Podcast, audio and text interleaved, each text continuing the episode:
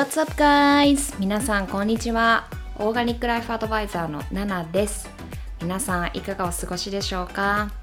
いつもポッドキャスト聞いてくださってありがとうございます。毎週更新中です。オーガニックライフスタイルっていうありのままの心地よく自然に生きることをメインにこちらのポッドキャストではお話ししています。主に健康になること、ビューティー、マインドセット、スピリチュアリティ、自分を最大限輝かせること。女性がもっと輝けるようなそんなことを思いながらいろいろなテーマでお話ししています。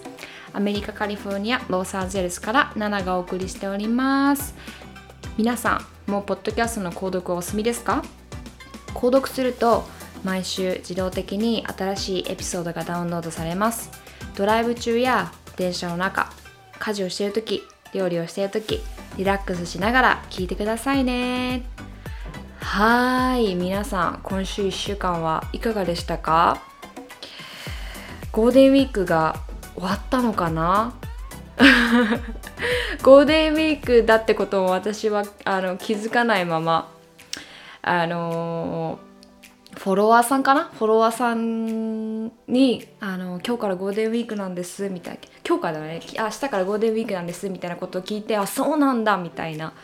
感じで、えー始まって気づいたら、えーもう終わっちゃってましたね。うん、どうでしたか？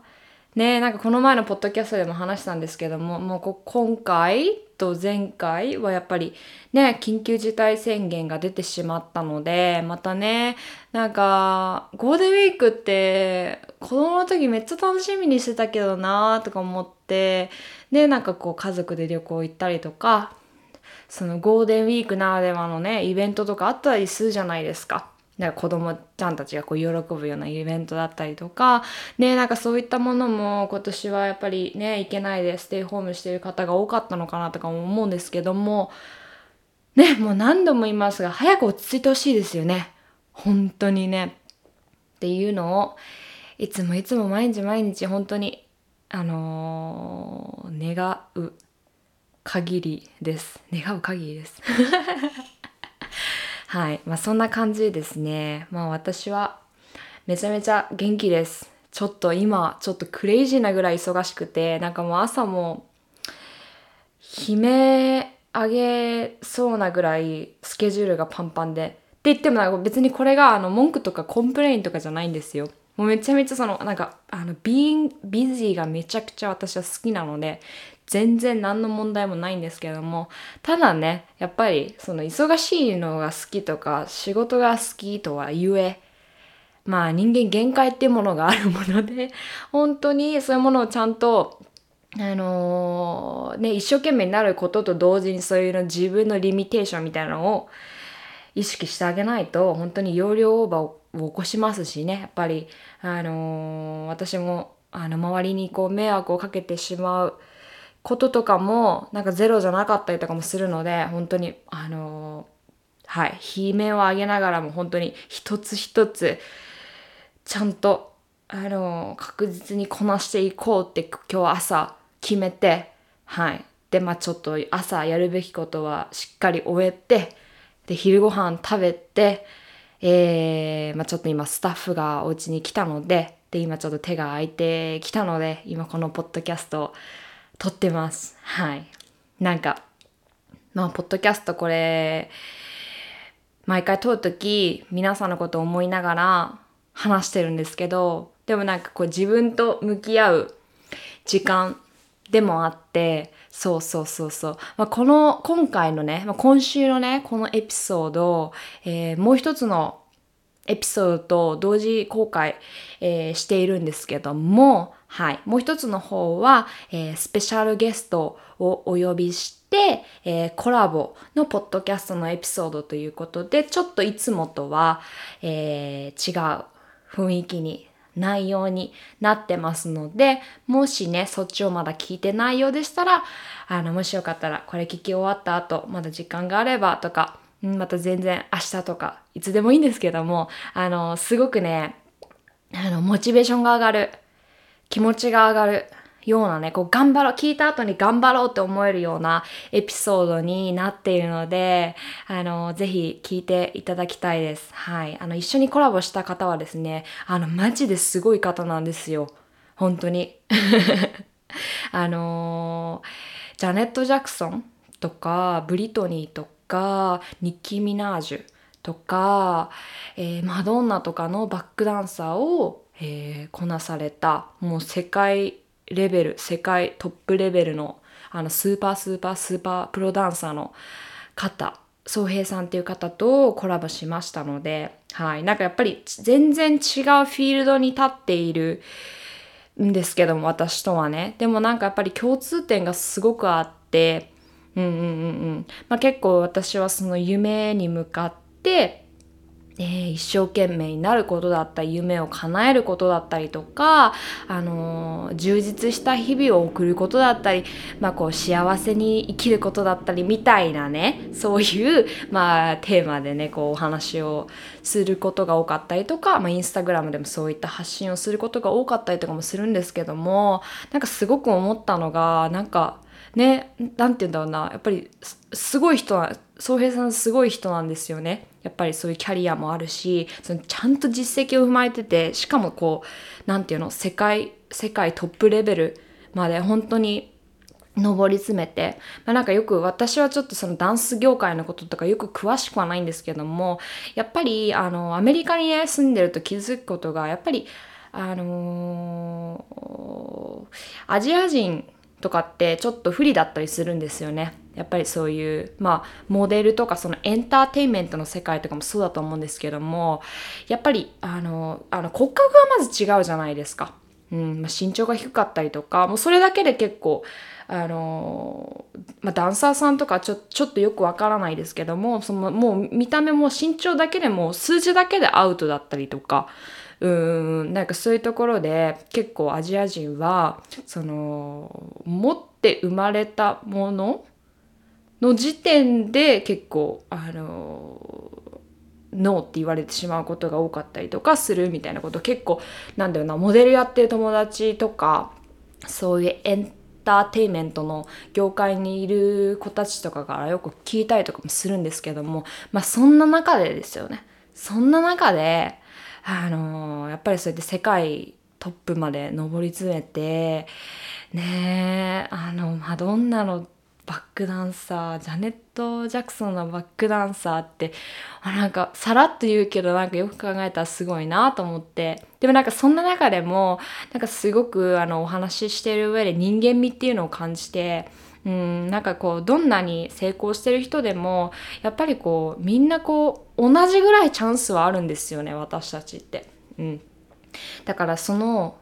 同じぐらいチャンスが入ってきてるけどもそれにまず気づけるか、で、それをちゃんとこうキャッチできるか、そのキャッチしたものをちゃんと活かせるかみたいなね、ところで、やっぱり、まあ、砂糖、砂糖は言いたくないですけど、みんなね、みんなそれぞれ素晴らしい人生を送ってると思うので、と思うんですけども、やっぱりその成功する人っていうのが一部だけに限られてしまうのは、やっぱりそういった、あの、ところがちゃんと見えてるか気づけるかみたいなところがやっぱり大切だなって思うんですよね。っていうのをですねまああの、もう一つのエピソードではいろいろお話ししています。なんかあのー、はい 聞いてください。はい。まあこっちのね今日のエピソードは何話そうかなって考えててあのね先週ねあのー、ある出来事があって、まあ、ある出来事って別にその大げさではないんですけども、まあ、仕事関係、まあ、ビジネスをしている上でですね、まあ、ちょっとあの、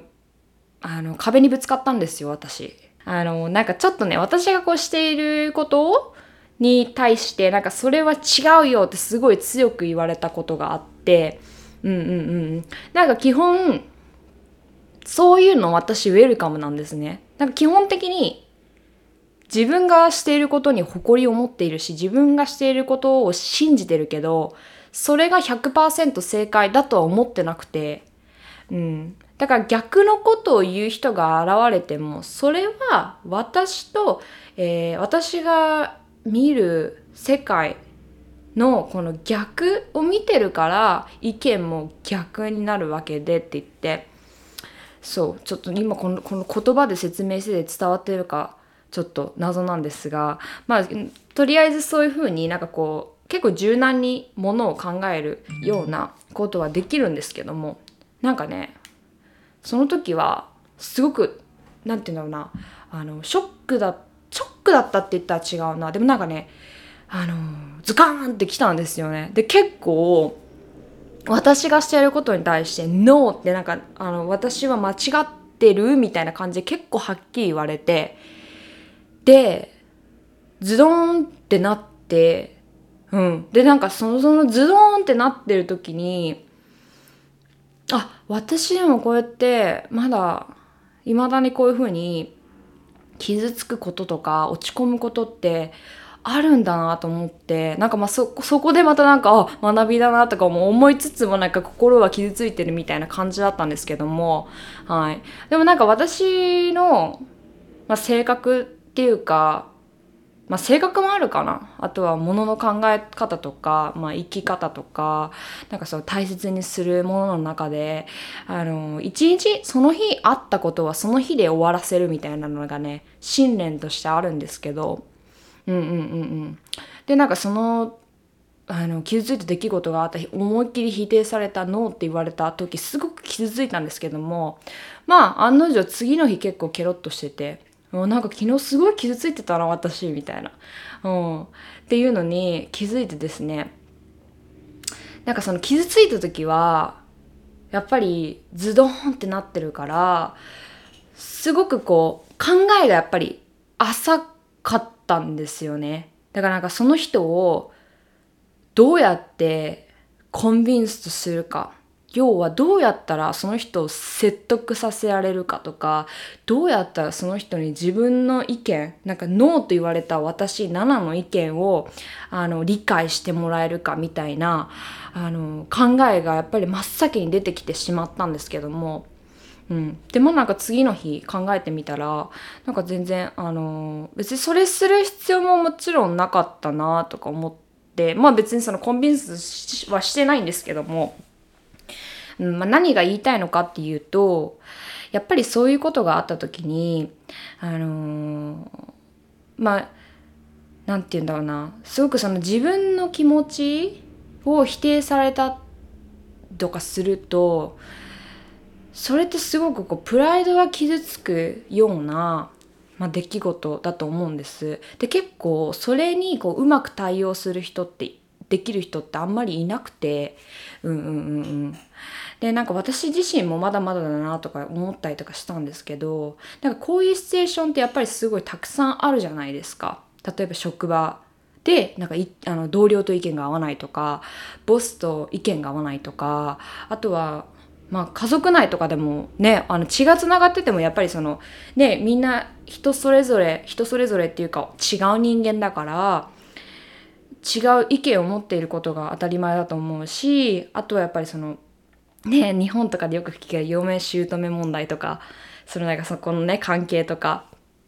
まあいろいろあると思うんですけどうん、なんかそういうふうにこう人と意見が合わなくてあのぶつかった時とかに自分自分自分自分自分ってなってしまうと思うんですけども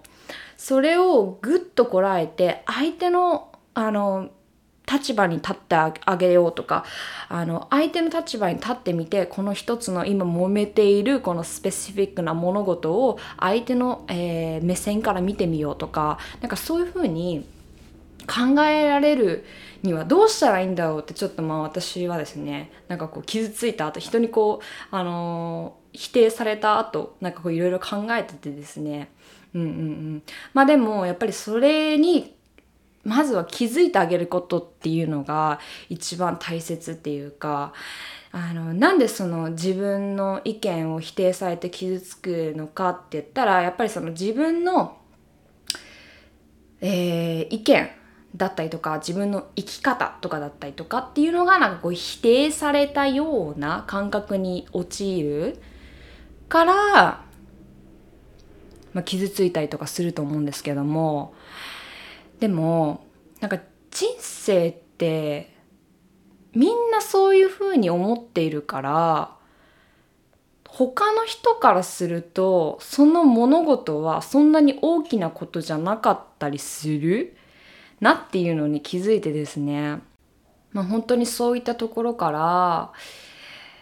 まあ、なんか人間って面白いなっていうのを単純にですね、こう感じて、なんかやっぱりこう感情があるものだから、やっぱりその感情にこう、あの、まあ、左右される、して、左右されてしまうことはまあ当たり前だとは思うんですけども、そこになんかこう、大きく左右されるか、それをこう最大限に抑えられるかっていうのは、本当に私たち次第っていうか、私たちの考え方次第っていうか、うん、なんかね全然こう話はちょっと変わるんですけどもあのえっと、去年かな？去年のあのアメリカの監査祭の時にあのニューヨークに行ったんですよ。っていうのもあの私の彼のあの家族がニューヨークの隣のニュージャージーにあのいるのでまあ監査祭って感謝感謝祭いつもこれ言えない感謝祭ってそれはまアメリカのまあ一番大きな行事なんですけどもなんか家族でねみんなで集まってなんかあのベイクドターキーとかマッシュポテトとかクランベリーソースをなんかあのマッシュポテトとか ターキベイクドターキーにかけて食べるみたいなね。なんか、ま、もしかしたらアメリカのドラマとか映画とかで見たことあると思うんです。方もねいらっしゃるかなと思うんですけども。まあそういうタイミングがあって帰ってたんですねそっちの方に彼と一緒に。でまあその後、まあちょうどねあのニューヨークとニュージャージーって隣同士っていうのもあってで私も過去に4年半ぐらいニューヨークに住んでたので、まあ、ニューヨークに行って、まあ、友達に会いたかったりとかやっぱりニューヨーク大好きだから単純にニューヨークに戻ってなんかこう久しぶりにニューヨークをあの楽しみたいなとか思って、まあ、あの2人でねあのニューヨークに行ったんですけどもでなんかその時に、まあ、なんかニューヨークでニューヨークを感じられる場所ってなんだろうねみたいな感じになってあのセントラルパークってわかるかな？本当にニューヨークのマンハッタンの本当にど真ん中に大きな公園がボンってあるんですけどそう。でなんかそこをそこにね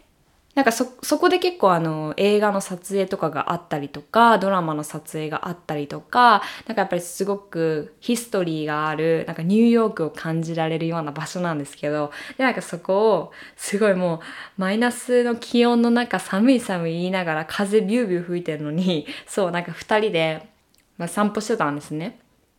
で、そこに、あの、よくこうドラマとか映画とかで出てくるなんかちっちゃい橋みたいなのがあって、で、そこにたどり着いたので、あ、ここで写真撮りたいと思って、あの、彼に携帯渡して写真を撮ってもらったんです。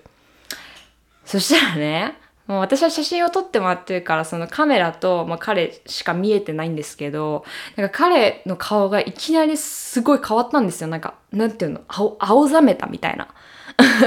で「どうしたの?」みたいな感じで言ったらその私の後ろに要は私とは四角になってるか私から見えてなかったんですけどあのまあランニングだかウォーキングだかわからないけどそのなんかあのウォークアウトを終えたのかな？であろう女性がですね、私の後ろに立ってて、橋の上にね。で、私がこうやってチラって振り返ったら上半身裸だったんですよ。そう。で、もう私たちもうフリークアウトして、どうしようみたいな。だから女性が、なんかすごい普通の人なんですね。すごい普通の、なんか綺麗な白人女性でなんか裸で私の後ろに立っててでも何て言うの？そのななんかねその木とかそのグリーンを見つめながらすごいリラックスしてる感じこうなんか自然を感じてるみたいななんかこう深い呼吸をしてみたいな多分ヨヨガとかそっち系の人なのかなとか思いながらでも上半身裸だしみたいななんか私たちがすごいパニックになってて。そうそうそう。でなんか結局なんかあのー、どうしたらいいか分かんなかったから2人でそこは去ったんですけどもなんか、あ、やばい、やば、やばいねとか言いつつも、で、なんかその後、あのー、イタリアンのレストランでディナーの予約があったからそのまま向かってて、で、まあ着いて、ワイン飲みながら、ちょっとパスタとか食べてて、で、彼がふと言ったのが、なんかさっき裸の女性を見て、なんか僕たちフリークアウトしたけど、